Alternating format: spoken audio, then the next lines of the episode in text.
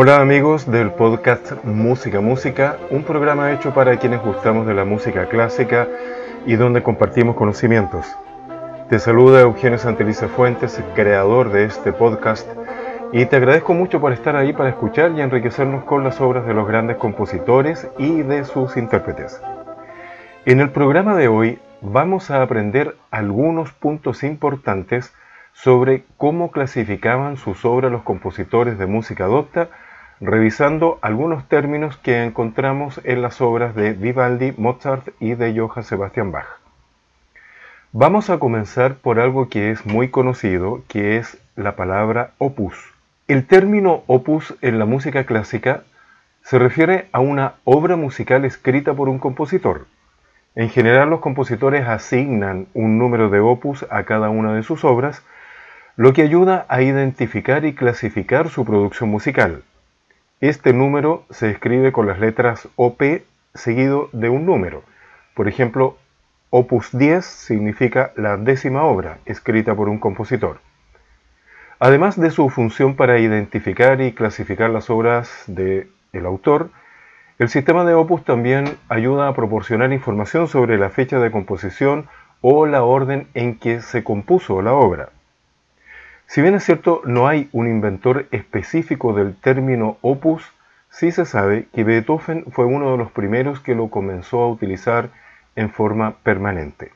Es probable que el uso del término haya surgido naturalmente a medida que los compositores y editores buscaban una manera efectiva de identificar y organizar las composiciones. Con el tiempo, la clasificación por opus se ha convertido en una práctica común en la música clásica y se utiliza en la actualidad para identificar y organizar, como decía, las obras de los compositores. Sin embargo, no siempre esto ha sido de esta manera. No todos los compositores han utilizado el sistema de opus y algunos han utilizado números alternativos o definitivamente no hicieron nunca ninguna clasificación. También muchos compositores del periodo barroco y también del clásico Publicaban sus composiciones de forma privada enviando manuscritos a mecenas y patrocinadores. De esta forma, estos manuscritos a menudo eran copiados a manos por copistas profesionales, lo que los hacía accesibles de alguna manera a un público mucho más amplio. Hace un momento decía que no todos los compositores han utilizado el sistema de opus y algunos han utilizado números alternativos o definitivamente nunca hicieron una clasificación de sus obras. Aquí nos encontramos con varios autores de los cuales revisaremos los casos más conocidos, Johann Sebastian Bach, Antonio Vivaldi y Wolfgang Amadeus Mozart. Básicamente, estos autores no catalogaron sus obras ni tampoco lo hicieron sus editores, por lo que después de muertos hubo quienes se dedicaron a investigar muy detalladamente sus obras para realizar justamente las clasificaciones necesarias.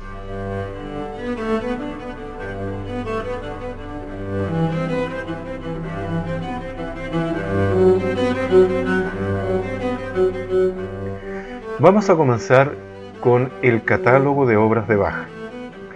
El catálogo oficial de las obras de Johann Sebastian Bach fue compilado por el musicólogo Wolfgang Schmeider en el año 1950 y es ampliamente utilizado para identificar y clasificar las obras del compositor alemán.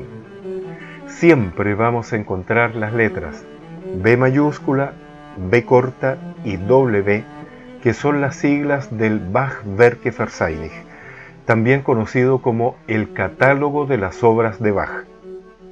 Es una lista exhaustiva de las composiciones del compositor alemán que fue compilado por este musicólogo y que se ha convertido en un estándar para la identificación y clasificación de las 1128 obras que compuso Bach en su vida. El catálogo asigna un número único a cada composición de Bach y los clasifica en categorías como óperas, oratorios, cantatas, motetes, conciertos, partitas, suites y sonatas.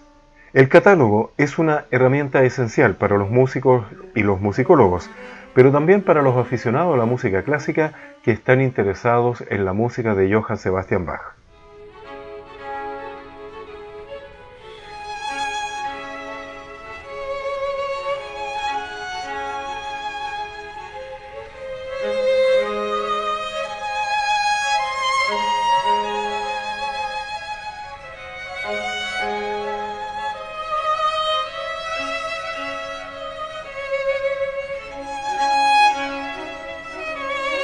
Otro de los grandes y prolíficos compositores del barroco fue Antonio Vivaldi, que escribió unas 770 obras a lo largo de sus 56 años de actividad musical.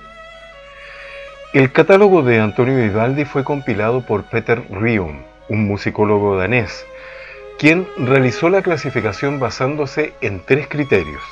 El género, los instrumentos para los que se compuso la obra y la tonalidad, pero a diferencia de otros no utilizó la cronología de las obras.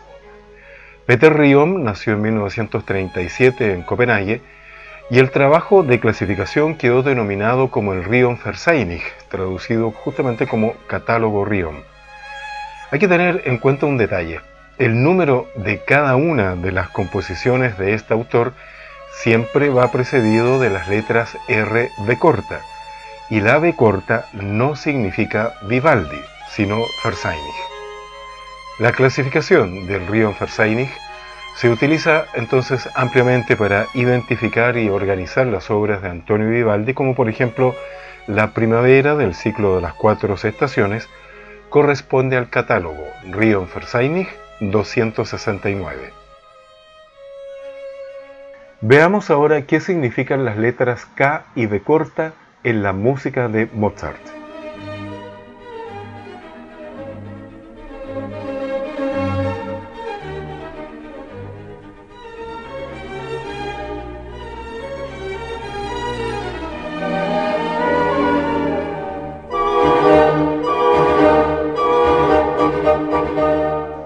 Recordemos que Mozart nació el año 1756 y falleció a los 35 años en 1791. Y en las décadas posteriores a su muerte hubo varios intentos de catalogar sus composiciones, pero no se realizaron con éxito hasta que Ludwig van Köchel las catalogó el año 1862, es decir, 71 años más tarde del fallecimiento del compositor. Köchel fue un escritor, compositor, botánico, editor y admirador de la obra de Mozart. Su pasión por la música mozartiana lo llevó a trabajar en la clasificación de las composiciones. Cada una de las obras está designada por un número precedido de la abreviatura K o K de corta. El orden cronológico que Köchel pretendió dar al catálogo es realmente válido para todas las obras. K de corta es la abreviatura de Köchel Verseinig siendo entonces el catálogo oficial de las obras de Mozart. Por ejemplo, la sinfonía número 40 en sol menor, Köchel 550, es justamente la catalogada en el catálogo de Köchel con el número 550 dentro de las sinfonías. Como vemos, en los compositores que han escrito obras musicales sin clasificar ni por ellos ni por los editores, fueron los musicólogos los que se dieron la tarea de estudiar por muchos años las obras y catalogarlas de acuerdo a la edad que se logró descubrir que las escribieron, además de realizar subclasificaciones relacionadas al tipo de la pieza escrita, es decir, obras de cámara, obras vocales, sinfónicas, conciertos, etc.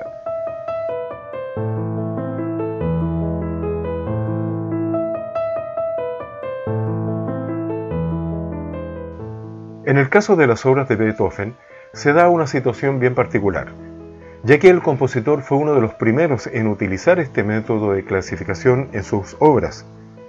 Si no colocaba él mismo el número correspondiente del opus, lo hacían sus editores. Pero hubo obras que el compositor no quiso publicar en vida y que se encontraron las partituras después de su muerte. Por eso es que vemos en algunas piezas musicales de Beethoven las letras W, O minúscula y O mayúscula, que son las abreviaciones de la palabra en alemán Werk ohne Opusalt, que es obra sin número de opus. El número que les sigue se utiliza para identificar la forma única de las piezas musicales que no tienen un número de opus, es decir, que no fueron publicadas en vida del compositor.